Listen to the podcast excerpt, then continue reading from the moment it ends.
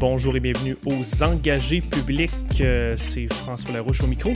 Et cette semaine, euh, on rencontre Marie-Hélène Gaudreau, députée de la circonscription fédérale de Laurentier-de-la-Belle pour le Bloc québécois. Bonjour Marie-Hélène. Bien bonjour. Merci d'être là. C'est un plaisir. Écoute, et, je sais que j'apprécie doublement ta présence parce que tu es, présente ce matin à l'entrevue, mais en plus, euh, il y a un petit oiseau qui m'a dit que euh, tu t'es couché tard. Je me suis couché tôt, en fait. Euh, je me suis couché à 2 heures du matin. C'était le baillon, effectivement.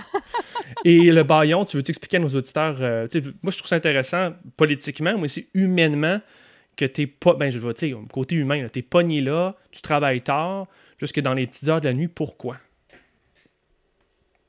Pourquoi? Parce que, en fait, quand le Parlement euh, veut passer une loi euh, d'une façon extrêmement rapide.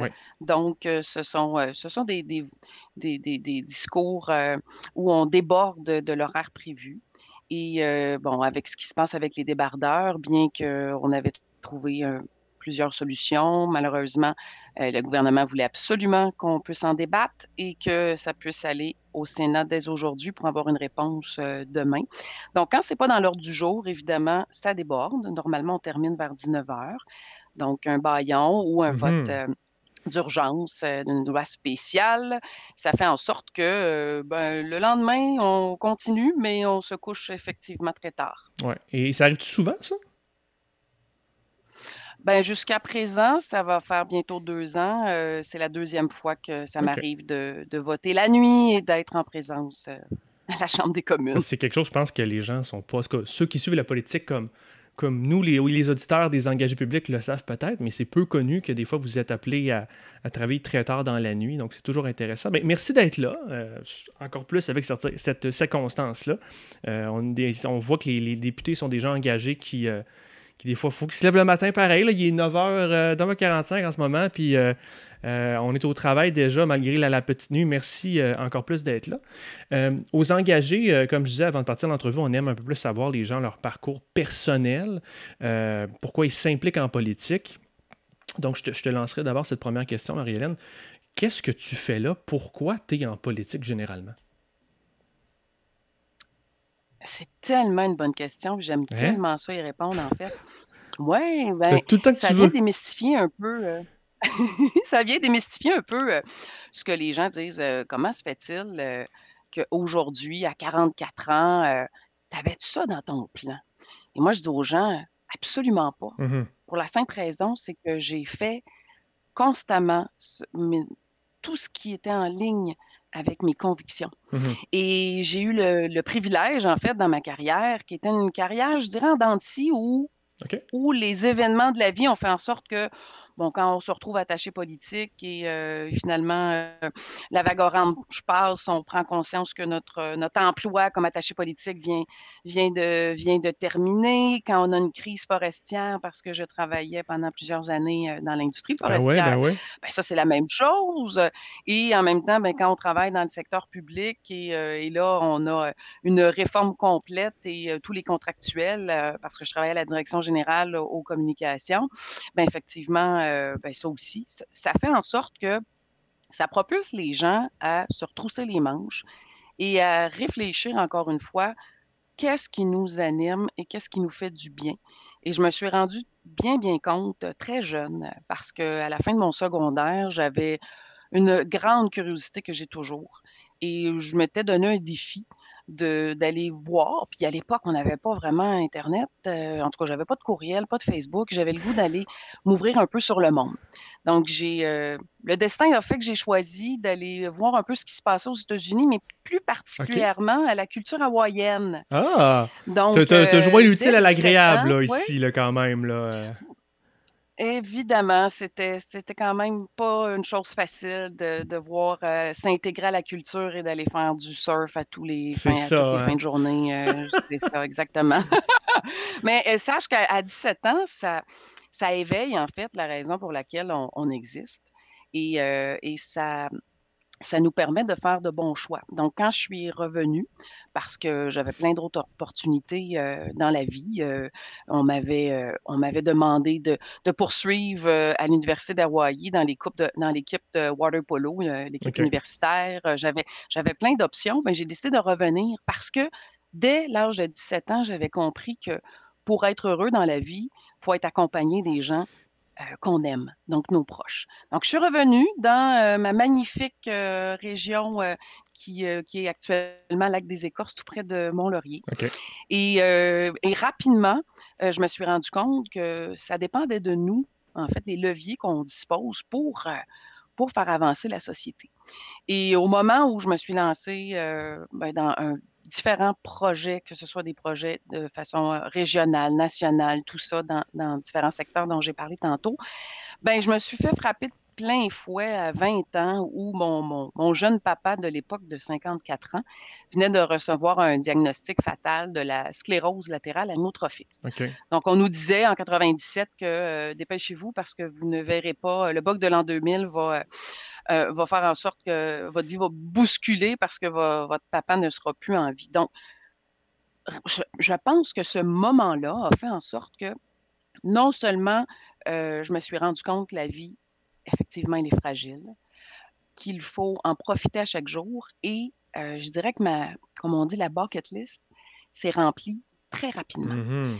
Tu as eu un sentiment, il y a des gens, ben d'urgence, mais ça t'a révélé la, la, la, la date limite de la vie un peu. Là. Effectivement, et on voit la vie de façon différente euh, quand on vit différentes épreuves comme ça. Puis euh, sache euh, que cette maladie-là a, été d'une durée de 20 ans, donc j'ai passé à travers différents mmh. processus en fin de vie avec mon père. Mais ceci dit, ma, ma bucket list, je me rendais compte que je la réalisais au fur et à mesure. Et souvent, des gens vont, vont vraiment mettre tout l'accent sur leur carrière, leur famille et tout. Et à un moment donné, arrive un appel en disant Bon, qu'est-ce que j'ai envie de faire lorsque euh, j'aurai fait le processus euh, de la vie sur Terre? Donc, moi, ça a commencé à 20 ans. Donc, ce que ça a fait, c'est que ça ne m'a pas empêché euh, d'oser. Et ça, c'est le mot que je dis tellement souvent, même aux femmes, aux jeunes entrepreneurs, parce que, évidemment, j'ai plusieurs cordes à mon arc j'ai, j'ai eu le goût d'oser dans le milieu des ben affaires. oui. Dans le milieu de la radio également. Oh, ça, je ne savais pas. Oh. oui, j'ai, je travaillais à la radio, mais je un petit peu plus la, la publicité et l'organisation d'événements. Mais donc, ça, ça m'a permis de connaître les cultures puis de voir de l'intérieur comment ça se passe. Et je me suis rendu compte après 20 ans qu'effectivement, je cherchais des leviers pour améliorer, dans le fond, la qualité de vie des gens, euh, la société. Et j'étais toujours bloquée. mes dernières années, c'était au milieu communautaire. Donc, j'étais euh, directrice d'une corporation de développement communautaire. Il y en a un peu plus de 65 au Québec. Et euh, bon, au national, on, avait besoin de leviers pour aider les organismes qui sont essentiels, puis on le sait maintenant aujourd'hui. Hein. Il y a quand même des effets positifs de la pandémie malgré tout. Et les leviers me manquaient. Alors, il est arrivé un jour, en 2019, où on devait trouver une personne qui connaît très bien son milieu, qui je ne suis pas une experte dans un domaine. Moi, je me nomme multitâche, pluridisciplinaire. évidemment, j'ai un, baccalauréat en, psychosociologie, donc c'est vraiment les relations humaines qui m'importent et le bien-être des gens. Et euh, lorsque j'ai rencontré François Blanchet en 2019, euh, il m'a fait comprendre que mon parcours, non seulement pouvait être utile, mais c'était... Une force. Euh, c'était la voie, en fait, qui pouvait me permettre d'aller encore plus loin pour faire avancer notre, notre, notre futur pays. Parce que pour moi, en fait, n'y a rien de mieux que de s'en rendre compte lorsqu'on traverse la ligne. Euh, et je pense à tous ceux qui ont dû traverser euh, les premières journées où on avait fermé euh, les frontières. Oui, c'est ça. Et quand on se retrouve à, Ottawa et on doit travailler aussi avec, avec des collègues qui ont, qui ont des idéologies différentes, qui j'en dirai pas tant, mais moi, ce que je dis aux gens, lorsque la pandémie va terminer, je vous ouvre ma porte et j'aimerais bien, et je, je t'invite également à venir passer une journée à Ottawa pour voir comment ça se passe. Qu'est-ce qui se passe en coulisses?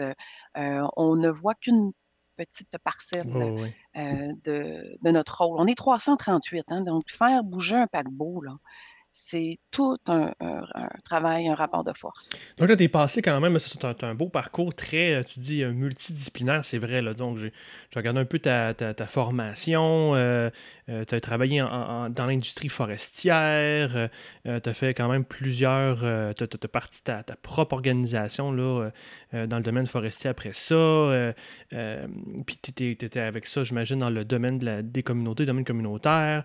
Mais puis ma question, c'est là que je m'en vais tu es passé quand même d'attaché à député. Pourquoi tu voulais revenir en politique? Puis euh, commencer à passer de derrière les caméras à sur la scène? Ah ben c'est, toute une toute une autre dynamique, évidemment. Euh, en fait, je pense que le, le privilège que j'ai eu, c'est de voir de l'intérieur comment ça fonctionne. Donc, mmh comme attaché politique, j'avais, j'avais peut-être un regard en disant politique fédérale, hein, est-ce que ça touche vraiment les individus? Ça semble être euh, loin. Tellement loin, oui. Et euh, tellement, tellement loin. Et en deux ans, je me suis rendu compte que j'ai aidé des individus, des familles, des mmh. communautés. J'ai même sauvé des vies mmh. pour des petits gestes qu'on faisait qui changeait la donne pour le, destin de ces familles-là. Et là, je me suis rendu compte que finalement, ben, il suffit de s'investir là où nos convictions y sont. Donc, c'est pour ça que, dans le fond, quand j'ai eu cette, cette invitation et aussi prise de conscience que j'étais peut-être rendue là dans ma vie, de dire, je vais, encore une fois, oser. Oser aller jusqu'au bout en me disant, suis-je prête d'être, euh, de devenir en fait une personnalité publique ou du moins euh, euh, une personne qui peut influencer le sort des gens de chez nous? Et ça, c'est ce qui m'a motivée. Évidemment, on n'apprend pas sur les bancs d'école comment ça se passe, la vie de politicien et comment on l'apprend toujours en se respectant et en restant soi-même. Mmh Donc, on, et, c'est la beauté, en fait, parce que quand on se retrouve, nous, au Bloc québécois, à 32, on a tous des personnalités différentes, des bagages différents. Et comme, euh, comme dès mon entrée, qui m'a euh, particulièrement euh, touchée, c'est lorsqu'on m'a demandé par mon, ma façon d'être, d'être assembleuse, d'être à l'écoute, bienveillante, tout en étant très très précise et dévouée dans, dans les domaines où, je pratique, ben, on m'a demandé d'être vice-présidente du caucus du Bloc. Mmh et ça, ça m'a vraiment touchée. Et évidemment, mais ben, quand mars dernier est arrivé, mars 2020, là, la technologie devait, ben, devait être le moyen, le seul moyen pour qu'on puisse garder un bon contact. Et depuis le mois de mars que je préside le caucus du Bloc. Et ça, c'est un honneur pour moi.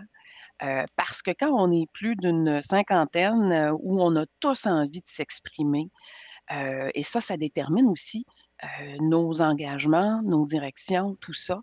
On a très peu de temps parce que, comme tu le disais si bien, nos, horaires sont extrêmement chargés.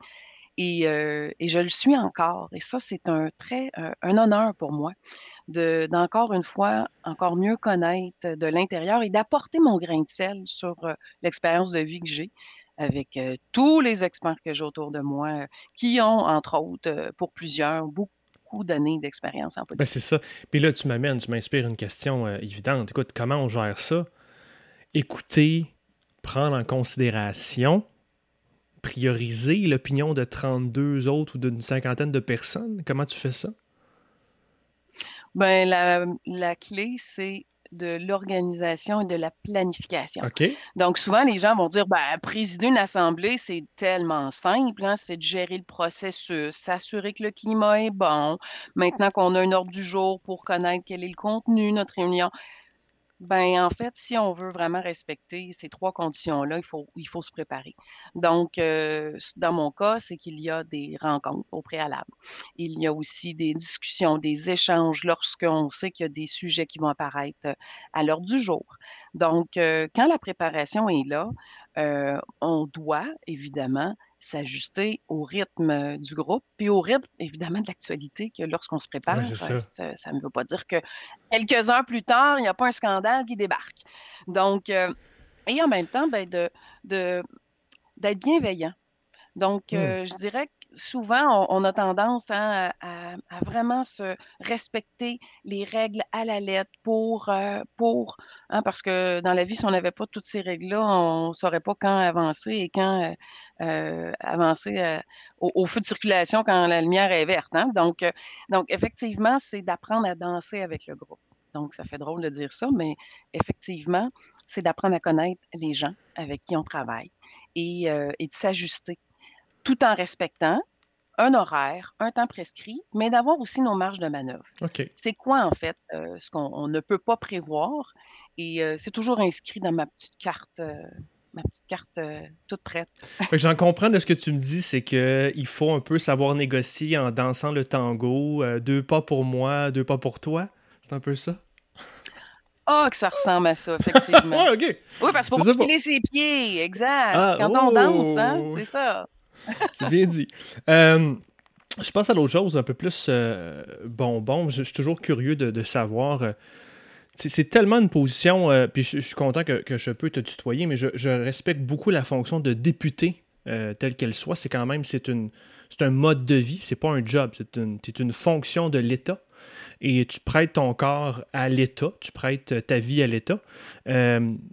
Qu'est-ce, qu'est-ce que tu as appris là-dedans? Moi, ce que j'aime demander aux députés, c'est qu'est-ce que tes commettants, qu'est-ce que les gens de Laurentide Labelle t'ont appris?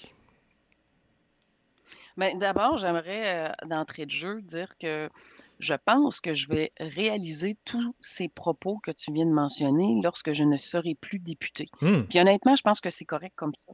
Parce que quand on prend pour acquis et quand on se, on se donne une posture qui peut nous dépersonnaliser parce que la machine est, est énorme. Ben et effectivement, ça peut être très impressionnant. Donc, moi, je, sans me dire que je me pince à chaque jour, c'est que je, j'essaie de pas trop en prendre conscience. J'essaie de rester tel que j'étais, que mmh ce soit des petits projets que des gros projets d'envergure. Donc, c'est sûr que pour les gens de Laurentide-Labelle, il y a eu ben, un enjeu, un enjeu où le territoire s'est trop immersé. Donc, c'est 43 mmh. municipalités. Donc, évidemment, bien que je m'étais investi dans les dernières années, il y a des MRC où, où on ne me connaissait pas. Donc, il y, a, vraiment deux situations. Il y a une situation où, dans le nord, où j'habite dans la MRC d'Antoine Labelle, les gens m'ont vu œuvrer. Hein, m'ont vu aussi être près de mon père, au chevet, etc. De lever, en fait, des montagnes euh, avec, quand on me disait que c'est impossible, ben moi, je m'organisais pour aller jusqu'au bout parce que je dis aux gens, il y a 26 lettres dans l'alphabet, donc on ne peut pas arrêter avec un plan B. Je me suis déjà rendu à des plans D, mais je ne me suis pas rendu à Z. Euh, il y a toujours de, bonnes solutions. Par contre, pour les gens du Sud, ben, ça, ça a été d'une façon différente. J'ai dû énormément aller sur le terrain pour qu'ils puissent entrer en contact avec moi. Mmh Parce qu'effectivement, il y a la barrière de l'image qu'on projette quand on est député, mais qu'il faut apprendre à connaître l'être humain. Donc, je me suis vraiment portée au défi d'aller rencontrer le, plus grand nombre d'entreprises, d'organismes, de citoyens. De, et, et, ça, là, ça a été un très grand plaisir parce que je suis une fille qui aime les gens. Par contre, euh, il, faut, comprendre qu'on a changé un petit peu notre façon de faire avec la pandémie. Donc, les gens vont me poser la question, euh, ben, c'est quoi la différence? Ben, la grande différence, euh, et, je l'ai dit en, d'onde tantôt, ben, c'est que je faisais vraiment beaucoup de vroom vroom sur mes 19 000 km et aussi à direction Ottawa. Et là, ben, ça s'est transformé en zoom zoom. Donc, Zoom Zoom a un grand avantage. L'avantage, c'est que c'est, ça se passe juste, juste euh, simplement au bout des doigts, mmh par un clic. Donc, euh, très rapidement, je me suis rendu compte que j'avais eu un privilège de rencontrer des gens. Il y avait encore des gens que je n'avais pas pu euh, voir, mais ceci dit, j'ai participé à toutes. Et ça, ce n'est pas un absolu. Je n'ai pas manqué aucune cellule de crise dans l'ensemble du territoire pour s'assurer que les éléments pouvaient descendre autant pour Québec, les municipalités, les organismes, et aussi qu'est-ce que je pouvais ramener dans les comités permanents, parce que j'ai siégé au comité permanent des finances. Donc, et, je disais aux gens, regardez ce que ça peut faire. Quand, par exemple, il y a eu le signal où on disait, oh, la, prestation hein, canadienne d'urgence, là. Donc, il y a des gens qui vont, ils vont ne pas aller au travail parce qu'ils sont pompiers volontaires et qu'ils vont dépasser hein, le fameux 5000 net et non pas brut. Et, euh, là, ça, ça, occasionne un, enjeu majeur sur la sécurité publique.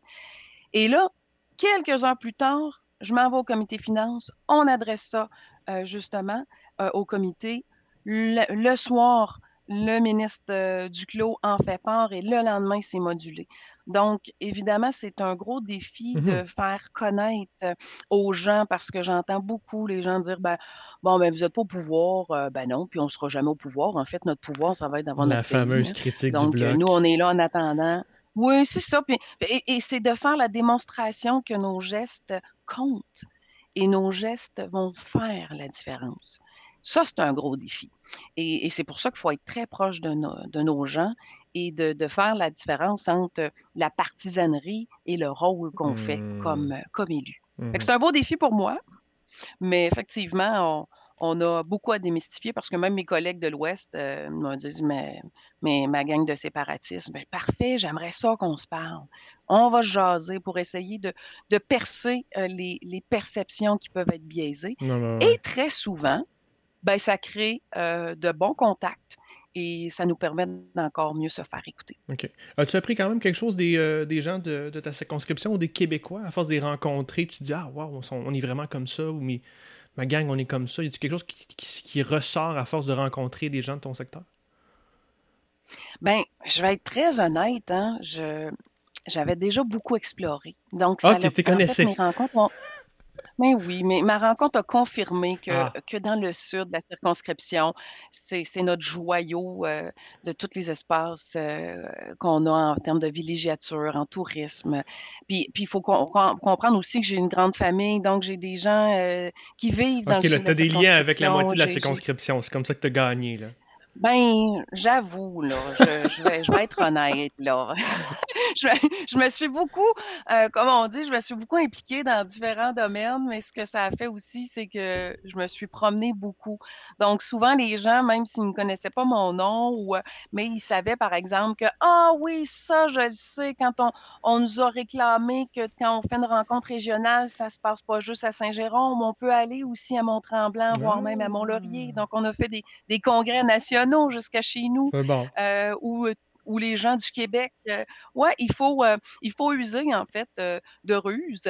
Et, ça, ben, j'en faisais mon cheval de bataille. Je le fais encore aujourd'hui. Mais, mais essentiellement, ça m'a vraiment fait comprendre que, que, nos enjeux de société, ils sont, ils sont très criants dans, dans les, premiers mois. J'en étais souvent quand on, est, on en est nous-mêmes victimes, mais ça ça augmente la crédibilité. Et, quand on parle d'Internet haute vitesse, la couverture cellulaire, quand on apprend qu'une municipalité va perdre son fameux pagette parce que ça coûte plus d'un million de reconduire, en fait, le, reconduire le contrat et que ce que ça fait, c'est comme la municipalité se retrouve dans une cuve, non seulement il n'y a pas d'installation pour une couverture cellulaire, mais il n'y a pas d'accès Internet.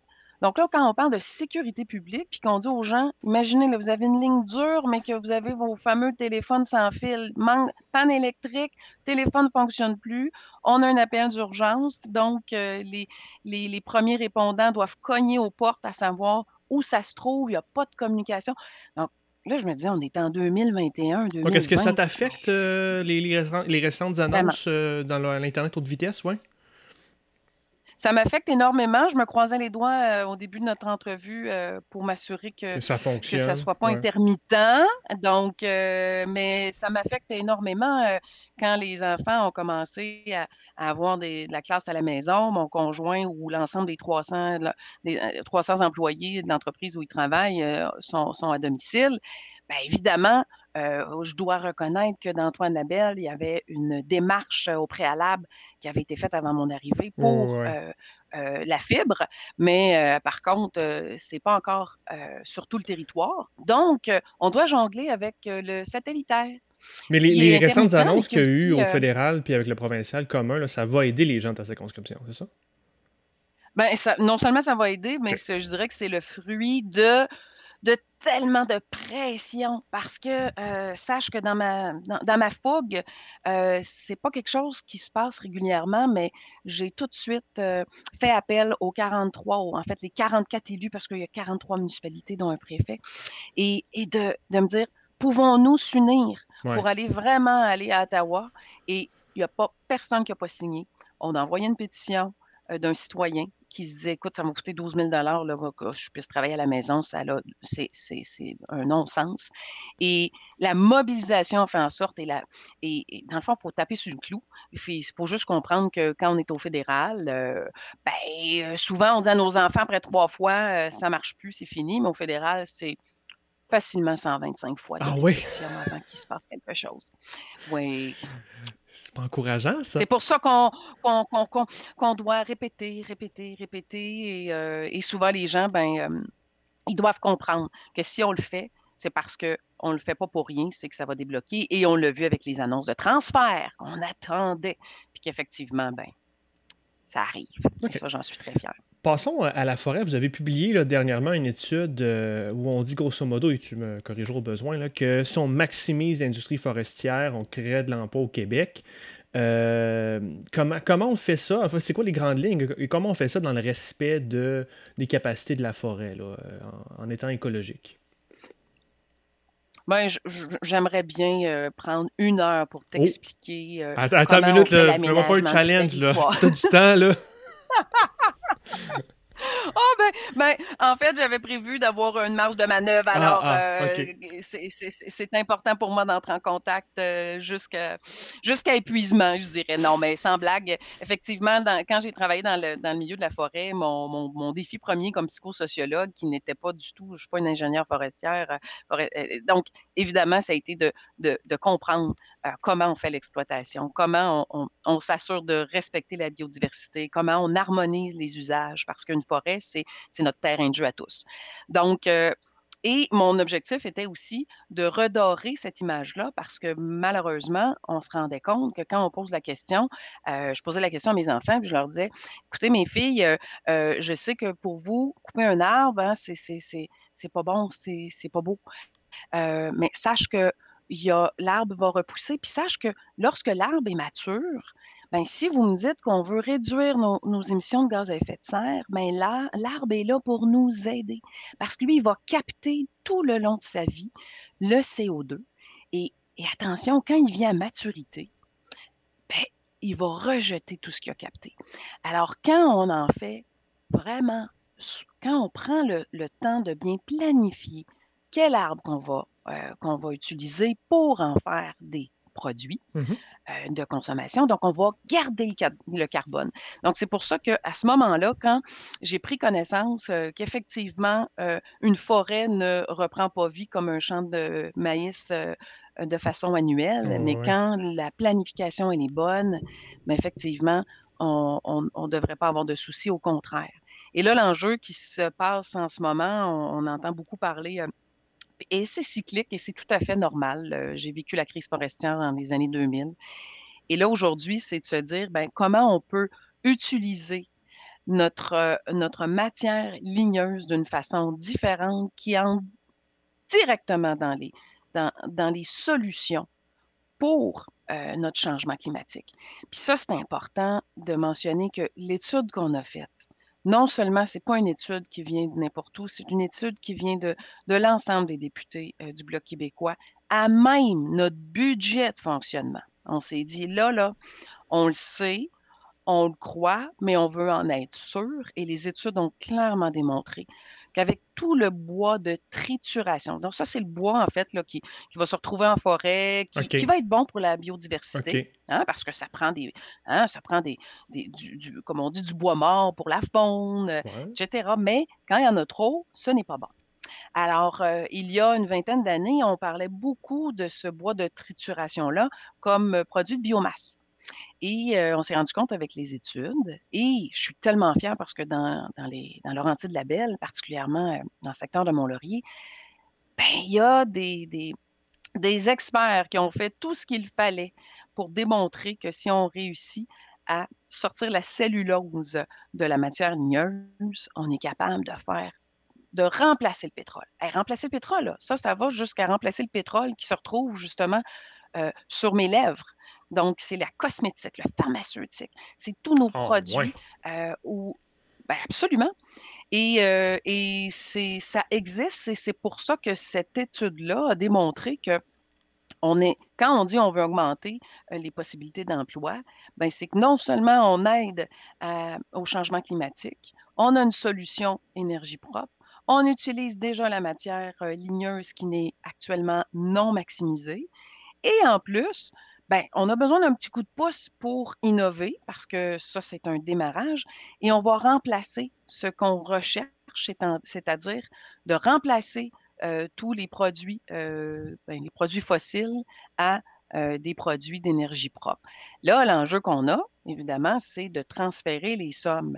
Ben, on l'a constaté avec les milliards de dollars de façon annuelle pour toutes les subventions à l'industrie fossile. Ça n'a pas aidé le développement, mais outre outre que les sommes d'argent en, recherche et développement, ben, on a réussi à le démontrer qu'effectivement, on a la solution. Donc là, maintenant, il faut euh, il faut avoir euh, les, moyens de nos ambitions, puis c'est pour sauver notre, notre mère qui est notre terre. Donc, c'est pour sauver notre, notre terre, en fait. Ce n'est pas simplement pour une diversification d'économie. C'est vraiment pour. C'est une solution qui est encore en phase de développement ou en recherche et développement, qui est, en, qui est embryonnaire ou. Euh? C'est encore plus loin que ça. Ah, en fait, si on avait les moyens de nos ambitions, euh, parce que les sommes d'argent, malheureusement, sont, sont, sont destinées à des créneaux spécifiques. Et euh, si, on fait le, si on fait la nomenclature de, de, toutes les sommes, ben, ça a été dans les dernières années davantage dans l'industrie automobile et dans, tout ce qui est énergie fossile.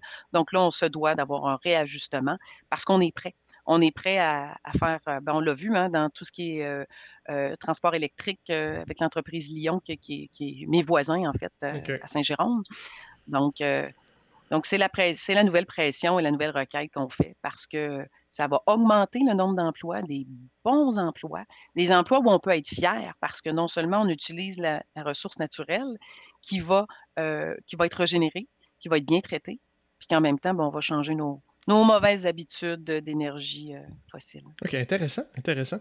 Euh, est-ce, que, est que les emplois là, créés, là, selon euh, l'étude, c'était uniquement dans ce remplacement-là du pétrole ou c'était plus divers, c'était tout l'écosystème de l'industrie forestière? Ben, il y en a autant dans la première transformation. Donc, évidemment, euh, il y, a vraiment la deuxième, troisième transformation qui, surtout la troisième, qui se doit de, se développer, mais la première transformation vit des années euh, quand même particulièrement difficiles.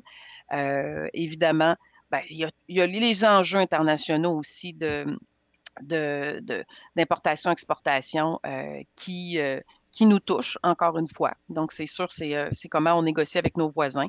Donc, si on veut garder, en fait, notre compétitivité en fonction euh, de ce que les clients, en fait, euh, souvent, nos clients changent d'idée. Quand je travaillais dans une, au déroulage dans, l'industrie chez nous, j'ai participé au projet de, mise en place d'un nouveau séchoir de, de, de juste 4,1 millions, hein? Sais pas, c'est pas ben, tant, hein, finalement. Mais non, mais, mais quand même, c'est énorme. Et quand le séchoir s'est fait installer par euh, nos amis brésiliens et nos experts d'Allemagne, ben, on, venait de se rendre compte que le développement qu'on voulait faire sur le marché européen, ben, les gens voulaient euh, avait des requêtes complètement différentes que le séchoir ne pouvait pas offrir sur la qualité et la face claire euh, de la, feuille de déroulage. Et là, on se dit, ben voyons donc, on ne peut pas aller plus vite.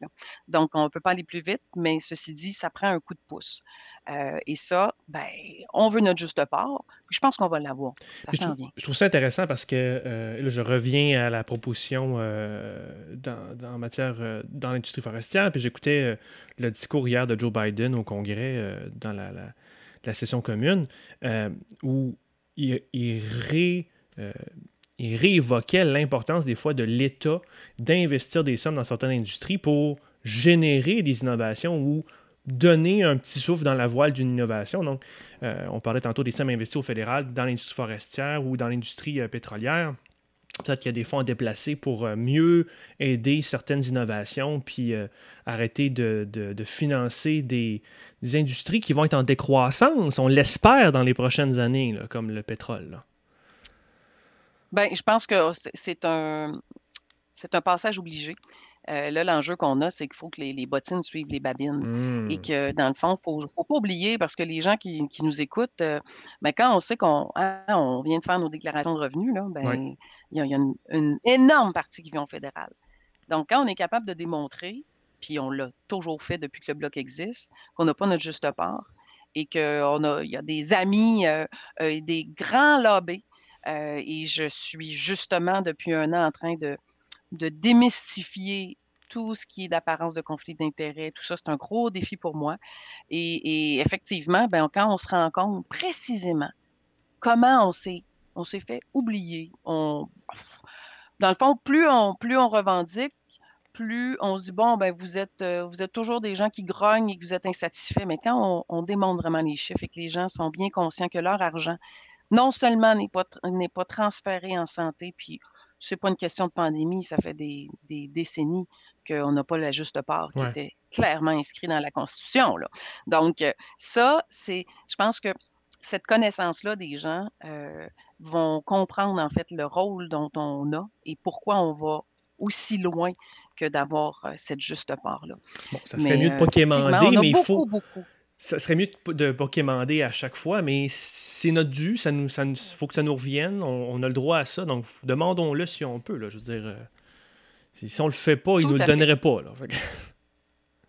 Mais ce que, ceci dit, ce que Biden euh, amène, c'est vraiment pertinent dans la mesure où ça donne le ton si euh, justement un pays, un pays de telle ampleur où le pétrole est d'une très grande importance euh, ben, je pense que ça donne le signal également qu'on peut faire une transition ah, ils sont loin sans, euh, sans, faire des mises à pied massives. C'est n'est pas ça qu'on dit. Ce qu'on dit, c'est qu'il faut faire la transition, il faut trouver des moyens de, de... Et là, la transition, elle est, elle est plus qu'urgente. On, dit on est à minuit moins une. Ben, si on regarde les chiffres, ben, je pense que là, euh, on, est plus que conscient. il faut dès maintenant agir et non pas à se propulser dans 2050. C'est maintenant. Et ça, c'est inacceptable avec ce qu'on vit. Et, j'ai un peu honte. Euh, de, un peu Je, suis très fière du Québec, mais j'ai honte du Canada, honnêtement, dans cette position-là. Autre dossier chaud, euh, tout ce qui est éthique, données personnelles. sauf erreur, corrige-moi, euh, tu es aussi vice-présidente du comité permanent sur l'accès à l'information. C'est toujours bon, ça? Bravo. Toujours bon. Puis, euh, donc, euh, c'est quand même un dossier chaud, tout ce qui est protection des renseignements personnels, euh, accès à cette information-là. comment le Bloc participe à ce débat-là en ce moment au fédéral? On trouve ça pas mal difficile en ce moment. Pourquoi? Parce que. J'imagine. Parce que d'emblée, euh, bon, quand on commence, on regarde les, rapports qui ont été faits, les études où on, est rendu. Bon, on avait, on, avait à se retrousser les manches pour trouver des solutions euh, en matière de respect des renseignements personnels. Mmh et donc, là, moi, je suis arrivée avec mon bâton de pèlerin, avec un paquet de spécialistes et j'étais prêt de faire feu pour moduler, en fait, les lois qui sont complètement à côté de la plaque si on se compare à d'autres pays qui ont qui ont pris en fait euh, le droit fondamental de respect à la vie privée et, la gestion de, de, la gestion de, nos données personnelles. Donc, au moment où on commençait à, travailler et, d'emblée, ça a été accepté unanimement. Euh, c'est un cri, euh, un cri par ce qu'on a vécu, qu'on a vécu dans les, dans les dernières années sur les fuites de renseignements personnels. Malheureusement, ben, dans un comité qui, euh, qui doit œuvrer de façon très large, c'est-à-dire qui, euh, au niveau des conflits d'intérêts, mais c'est aussi des conflits d'intérêts à l'intérieur du gouvernement et de l'éthique. Ben, la pandémie, euh, on ne voulait pas que ça arrive, mais il y a eu des choix. au tout début de la pandémie, on a été énormément, et ça, je dois le dire, on a été sollicité, on a été à la contribution de, de différents programmes. Et à un moment donné, ben, on se complète. Hein? Puis quand on commence à gouverner seul, ben, avec la technologie, donc on se voit moins. Donc, c'est là que les décisions commencent à être prises sans consultation. quand on donne le droit à quelqu'un de décider rapidement pour une pandémie, ben, ça peut donner ce qui est arrivé dans le scandale de We Charity. Mmh et, et, ça, on n'est pas encore sorti du bois là-dessus.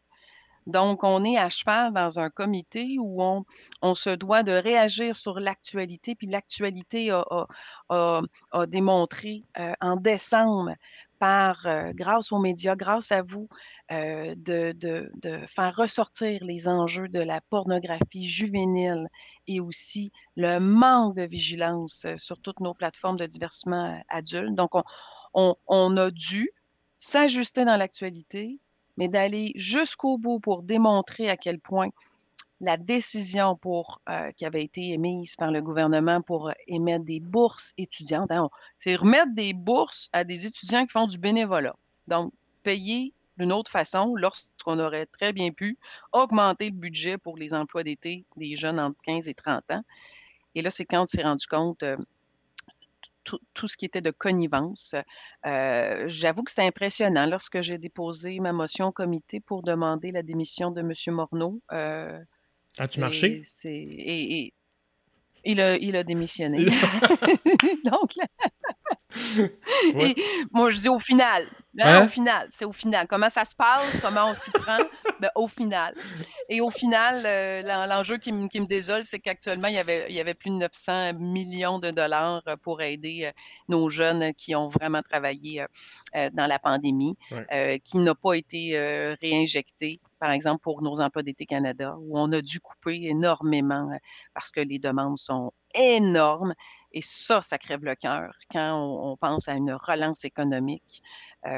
Donc, effectivement, ce que ça fait, c'est qu'un comité doit jongler avec tout ça et jongler aussi avec les règles parlementaires. Parce que souvent, les gens disent comment ça se fait que vous aboutissez pas? Bien, quand on, vous dit que la règle, la prémisse première qui se veut de donner le droit de parole à l'élu, donc, qu'est-ce qui se passe quand on donne un droit de parole à l'élu? Il n'a pas un facteur temps, ben, c'est que quand on arrive en comité, puis si on ne veut pas aller plus loin, ben, on appelle ça, on fait de l'obstruction du filibuster. Et ça, ben, j'en ai eu ma dose. J'ai passé 40 heures à entendre de discours en discours, euh, simplement pour ne pas passer au vote, euh, parce que justement, les, les, députés du gouvernement euh, essayaient de sauver la peau de leur premier ministre. plus en termes de protection des informations personnelles au Canada, est-ce qu'il est trop tard? Qu'est-ce que c'est fait? Euh, nos données sont. On est tous euh, on est tout ouverts, on a tous des dossiers, euh, tout est observé, sniffé chez Facebook, Google. Est-ce qu'il est trop tard? ben, moi, je dirais que 95% des individus, nos données sont libres. Sont libres, d'une part, parce que il y a des règles qui existaient, mais souvent, quand on utilise des appareils technologiques, on ne va pas dans les détails des niveaux de confidentialité. D'ailleurs, euh, moi, ce qui me désole, c'est que bien que nos données sont libres, maintenant, il faut les protéger. Mmh Et pour les protéger, il y a différents moyens de le faire. Et d'ailleurs, euh, j'ose le dire parce que Apple a décidé, euh, ça ne fait pas le bonheur de Facebook, de Google, et de, vraiment moduler pour tous les, les, les, clients d'Apple pour réussir en fait à, à avoir des règles précises, à savoir peut-être que tu as envie d'accepter que lorsque tu vas consulter un site parce que tu as envie de t'acheter un bon set de patio pour cet été, que hein, tout d'un coup, tu, te retrouves sur Facebook et, finalement, tu as plein, plein, plein, plein d'autres publicités qui ont un lien direct. Mais ça, se doit d'être un choix et ça se doit d'être un consentement. Mmh et dans la protection, présentement, on n'a pas ce qu'il faut pour nous protéger parce qu'on utilise seulement nos, nos données de connaissance. Donc, il suffit d'avoir le nom, hein, le nom, le nom, la date de naissance, numéro d'assurance sociale. Et ça, il faut que ça arrête parce qu'on le voit déjà, on a une double euh, vérification. Soit parce qu'on nous envoie, par exemple, un, texto pour nous dire est-ce bien vous qui nous parlez? La reconnaissance, tout ce qui est biométrique, donc la reconnaissance faciale, euh, la, reconnaissance vocale. On le fait d'ailleurs au Parlement, ça a pris six mois. et la pandémie a fait en sorte que on n'a plus à être officiellement présent. On a une application qui euh, fait une double vérification mmh avec tout ce qu'il faut pour s'assurer qu'il n'y a pas de billets euh, et de, faux votes. Donc, euh, mais les lois ne sont pas au rendez-vous. Il y a un projet de loi en cours qu'on va bientôt étudier qui, qui amène en fait à moduler le secteur, toute l'entreprise privée, mais il faut aller au-delà de ça. C'est vraiment de changer notre, notre notre façon de s'identifier et de décorréler, en fait, notre fameux numéro d'assurance sociale qui était, ce qui était à la base spécifique pour, euh, le gouvernement euh, fédéral à utiliser, mais là, les gens ont dit bah, on a un numéro, donc on va l'utiliser à toutes les sauces. Donc, la réponse est oui, il est trop tard pour que tu sois une personne euh, unique et on ne sache pas qui tu es, qu'est-ce que tu fais, tout ça, parce que tu utilises des appareils qui t'écoutent. Oui, mais il y a un mais, il y a un rôle pour le législateur d'agir encore. Absolument. L'enjeu qu'on a, en fait, c'est que c'est qu'il y a beaucoup de gens qui ne se rendent pas compte qu'ils ont été fraudés. Et, c'est pour ça qu'il faut, il faut aller en amont. Là. Mmh. on agit en aval, là, mais là, il faut, vraiment aller en amont. Et ben, il faut accepter que dans notre rôle, ben, lorsque, la, lorsque on n'aura pas terminé de compléter ce projet de loi-là pour sauver la, sauver la vie de certaines personnes, parce que quand on est fraudé, c'est c'est vraiment tout un défi, ben en fait, ça va tomber au feuilleton parce qu'on va avoir une élection qui s'en vient mmh à toute fin pratique d'ici la fin de l'année 2021. Es-tu prête? Es-tu, êtes-vous prêt? Comment tu te sens là? ça te tente-tu? ben, une élection, en fait, il faut comprendre que les gens disent oh, on voit nos élus pendant la période électorale. ouais, ça. Mais c'est oui, mais, mais ce qu'il faut comprendre que j'ai pu bénéficier avec le Zoom Zoom dont on parlait tantôt, d'entrer encore plus en contact auprès, auprès des gens de chez nous. Mais d'un autre côté, il ne faut pas oublier que notre rôle de législateur nous prend 26 semaines par année. Donc, ce 26 semaines-là, si on, on, on fait juste le basculer en disant, finalement, tu t'occupes de ton monde et tu vas t'assurer de bien les connaître. Donc, c'est simplement, on canalise notre énergie. Et pour moi, une, une campagne électorale, c'est vraiment un bon moment parce que c'est que ça que je fais. Évidemment, quand on est un, député euh, en fonction, on, se doit de continuer à offrir un service. Mais ceci dit, il n'y a pas de, de, 26 semaines par année à, être au Parlement, euh, à faire notre travail de législateur. Donc, euh, moi, moi, je suis prête, absolument. C'est bon. Ben, ben on, se souhaite bonne chance. Puis, euh, si les gens. Moi, j'invite les gens qui nous écoutent. Bon succès! Bon succès! Ben, j'espère. j'invite les gens qui nous écoutent. bon oui, vas-y, vas-y. Mais je dis bon succès parce que le succès, en fait, c'est le fruit de notre travail. Et quand on a mis les efforts et l'énergie, on, y arrive avec du succès. De la chance, c'est comme à la loterie. Tu as raison. c'est comme on pige un numéro. Fait que moi, je dis D'habitude, je dis d'autres choses. Je dis, euh, je te souhaite de la. Mais ça se dit moins bien des politiciens, comme on dit. Euh, ben, j'ai fait du théâtre longtemps. Hein. Sache que le, mot de Cambronne euh, a été grandement utilisé parce que c'était vraiment précieux d'avoir beaucoup d'assistance pour faire un bon travail. Les planches. J'invite tous les auditeurs qui ont euh, aimé ce qu'ils ont entendu à commenter, à nous dire ce qu'ils en pensent sur euh, euh, l'industrie forestière, les changements climatiques, la place du pétrole au Canada, est-ce qu'on obtient notre, notre juste part des, de l'argent fédéral en commentaire en ce moment? Mais sinon, Marie-Hélène, si les gens ont aimé ce qu'ils ont entendu aujourd'hui et qu'ils veulent participer à ta prochaine campagne électorale, comment ils peuvent le faire? Bon, tous les moyens sont à leur disposition. On a le site Internet qui est tellement simple à, trouver. Hein. On, me nomme MH Gaudreau, évidemment.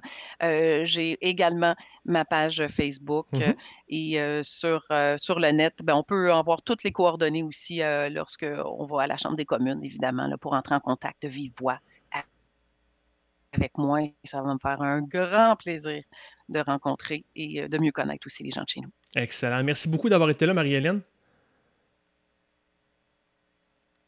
Ben, à une prochaine fois. À une prochaine. Et je dis aussi merci aux auditeurs d'avoir été là aujourd'hui. Euh, évidemment, abonnez-vous comme euh, à chaque fois, à chaque fin d'épisode, à notre balado. On veut que vous nous suiviez. Vous pouvez vous abonner sur Apple Podcasts, Google Podcasts, SoundCloud, Spotify. Euh, également suivre nos médias sociaux, Facebook, YouTube, Twitter, Instagram. Et pour recevoir l'infolettre, consultez notre boutique avec toutes les chandails, dont celui de Se partir une république. Euh, vous engagez bientôt découvrir nos formations pour savoir comment faire de l'organisation politique. Visitez engagépublic avec Merci encore à tout le monde et bonne semaine!